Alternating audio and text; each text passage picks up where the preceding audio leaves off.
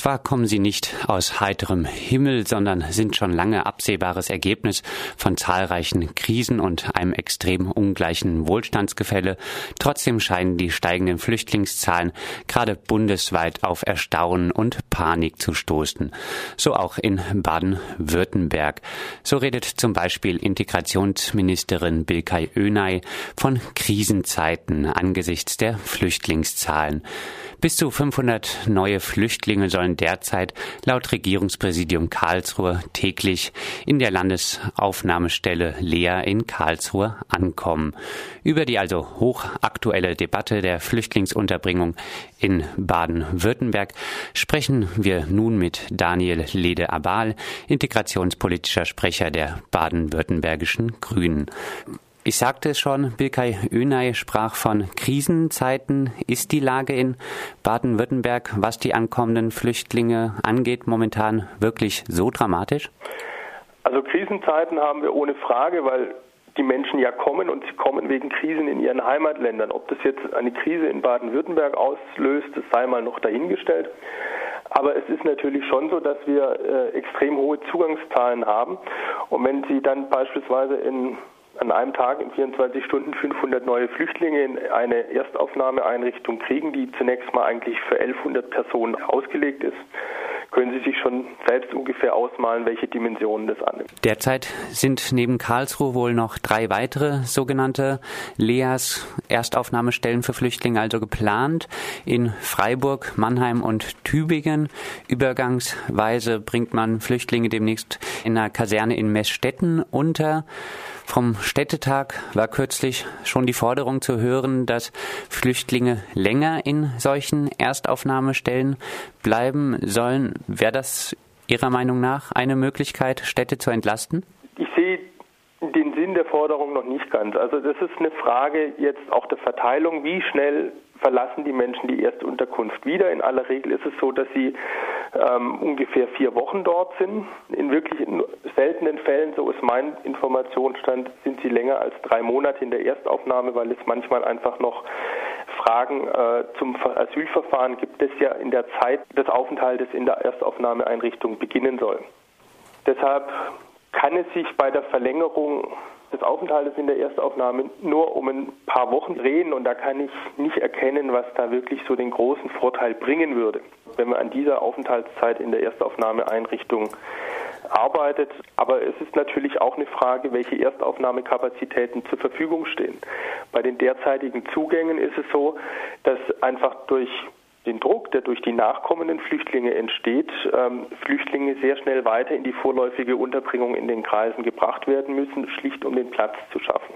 Derzeit, Sie haben es schon gesagt, äh, höchstens drei Monate, durchschnittlich sind es drei bis sechs Wochen, die die Flüchtlinge wohl in diesen Erstaufnahmestellen oder momentan der Erstaufnahmestelle in Karlsruhe verbleiben.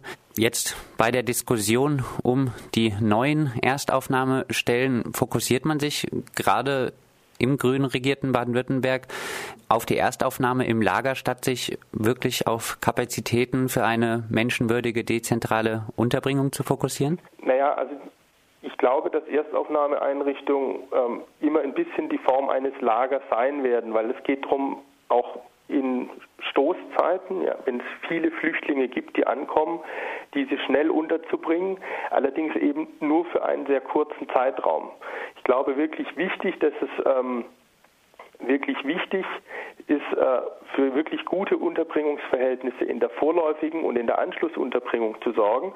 Aber es muss natürlich ähm, das Ziel sein, dass diese Standards, die für die vorläufige Unterbringung und die Anschlussunterbringung gelten, auch in der Erstaufnahme zur Verfügung stehen. Die Bundesländer Rheinland-Pfalz, Schleswig-Holstein, Niedersachsen und Bremen weisen bei der Flüchtlingsunterbringung Wohnungsquoten zwischen 85 und 92 Prozent aus. Quoten, von dem Baden-Württemberg nur träumen kann, oder, Herr Lederball? Richtig, aber da sind wir dann ja nicht mehr bei der Erstaufnahme, sondern bei der Anschlussunterbringung in dieser Frage. Aber derzeit geht die ganze Diskussion und die Suche doch offensichtlich eher auf weitere Erstaufnahmestellen, statt nach einem Konzept zu suchen, das wirklich dezentrale Unterbringung weiterbringt. Naja, wir haben jetzt im Moment die Situation, dass die Erstaufnahmeeinrichtung in Karlsruhe, die auf 1100 Personen ausgelegt ist, ähm, schon allein im Gebiet Karlsruhe um weitere 900 Plätze ergänzt werden musste. Das sind Außenstellen, aber auch wirklich Notlager. Das heißt, ähm, auch da sind schon mal die Standards nicht mehr allzu gut. Und wir haben weitere Außenstellen, die derzeit bestehen in Mannheim. Und wir haben ähm, jetzt sehr kurzfristig eingerichtet in der Landesfeuerwehrschule in Bruchsal und in ähm, ehemaligen Militärgelände in Heidelberg äh, weitere Flüchtlingsunterkünfte für die Erstaufnahme geschaffen. Wir stehen jetzt einfach, ähm, das sind die Erfahrungen der letzten Jahre, vor den zuzugsstärksten Monaten, die wir in der Flüchtlingsaufnahme haben, nämlich September, Oktober, November. Und äh, wir sind deshalb von der Landesseite aus meiner Sicht in der Pflicht, unbedingt weitere Erstaufnahmeplätze zur Verfügung zu stellen. Da ist man derzeit auch dran. Es gibt konkrete Pläne für Freiburg, die sich allerdings erst, meine ich, 2016 realisieren lassen werden. Und wir haben eine ähm, große Einrichtung in Meßstetten, auch hier ein ehemaliges Militärgelände, das allerdings baulich in einem sehr, sehr guten Zustand ist. Ähm, ich war selbst dort und habe es mir angesehen. Und dort werden ab Oktober 1000 Plätze für die Erstaufnahme zur Verfügung stehen. Was die weitere Frage, die weitere Frage, um auch da nochmal auf die Frage der dezentralen Unterbringung äh, zu kommen, ist, ähm, wie wir mit den Menschen nach der Erstaufnahme umgehen. Und da ziehe ich nach wie vor alle Konzepte einer dezentralen Unterbringung in den Städten und Kreisen vor.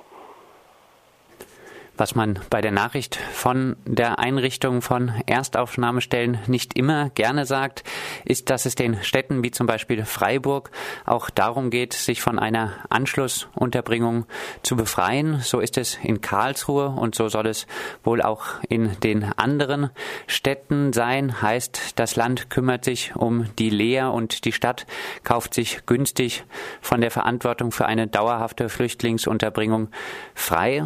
Kann es Sinn Sinn der Sache sein, wenn Flüchtlinge in Städten wie Freiburg, Karlsruhe und Tübingen, wo sie eventuell noch eher in eine Stadtgesellschaft aufgenommen werden könnten, nur einige Wochen bleiben können, um dann irgendwo abgelegen aufs Land geschickt zu werden? Also das ist ja eine Regelung, die wir übernommen haben, die wir uns so nicht ausgedacht haben. Die finden wir jetzt einfach vor. Ich finde, über die kann man diskutieren, aber das muss man natürlich auch mit den Städten und Gemeinden diskutieren. Ich möchte auch darauf hinweisen, dass es ja so ist, dass die Erstaufnahmeeinrichtungen auch relativ groß sind und deshalb auch dort relativ viele Flüchtlinge sind. Das sind einfach Diskussionen, denen man nicht ausweichen können wird.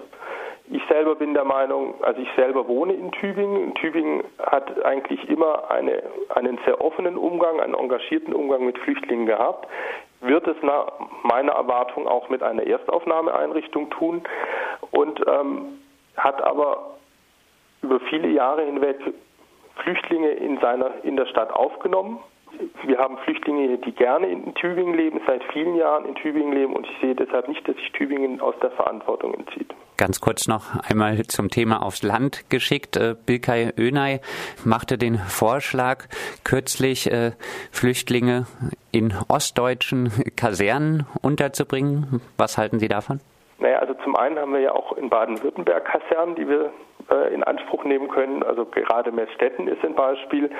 Und ähm, ich halte den Vorschlag schon allein deshalb nicht äh, für praktikabel, weil wir ja nicht Flüchtlinge in irgendeine Ecke schieben wollen. Ähm, um hier der Sachen Herr zu werden, sondern wir wollen Flüchtlinge gleichmäßig überall in die Gesellschaft aufnehmen ähm, und keine Flüchtlingshochburgen oder flüchtlingsfreien Zonen schaffen. Ja? Flüchtlinge sind Bestandteil dieser Gesellschaft und müssen deshalb auch in die Gesellschaft aufgenommen werden. Und die Gesellschaft muss auch Wege finden, mit Flüchtlingen umzugehen, insbesondere äh, die Teile der Gesellschaft, die ihnen reserviert bis kritisch gegenüberstehen.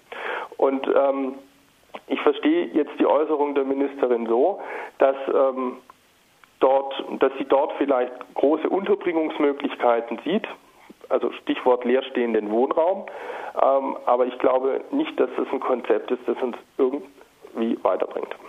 Für die erste Oktoberhälfte ist ein sogenannter Flüchtlingsgipfel in Baden-Württemberg angekündigt. Was haben wir da zu erwarten? Naja, gibt ja von verschiedenen Seiten verschiedene Forderungen. Also der Landkreistag oder der Städtetag haben Forderungen an die Landesregierung erhoben. Es werden auch ähm, durchaus zu Recht ähm, aus der Flüchtlingshilfe äh, Forderungen an die Landesregierung gestellt. Also es geht zum Beispiel gerade um die Standards in der Erstaufnahme, ja, die einfach durch die hohen Flüchtlingszahlen einfach äh, nicht überall eingehalten werden. Und äh, es geht darum, alle Akteure zusammenzusetzen und nach Lösungen zu suchen und dann nach gemeinsamen Schritten zu suchen. Und ich bin eigentlich überzeugt, dass die Landesregierung da einen sehr guten Weg gewählt hat.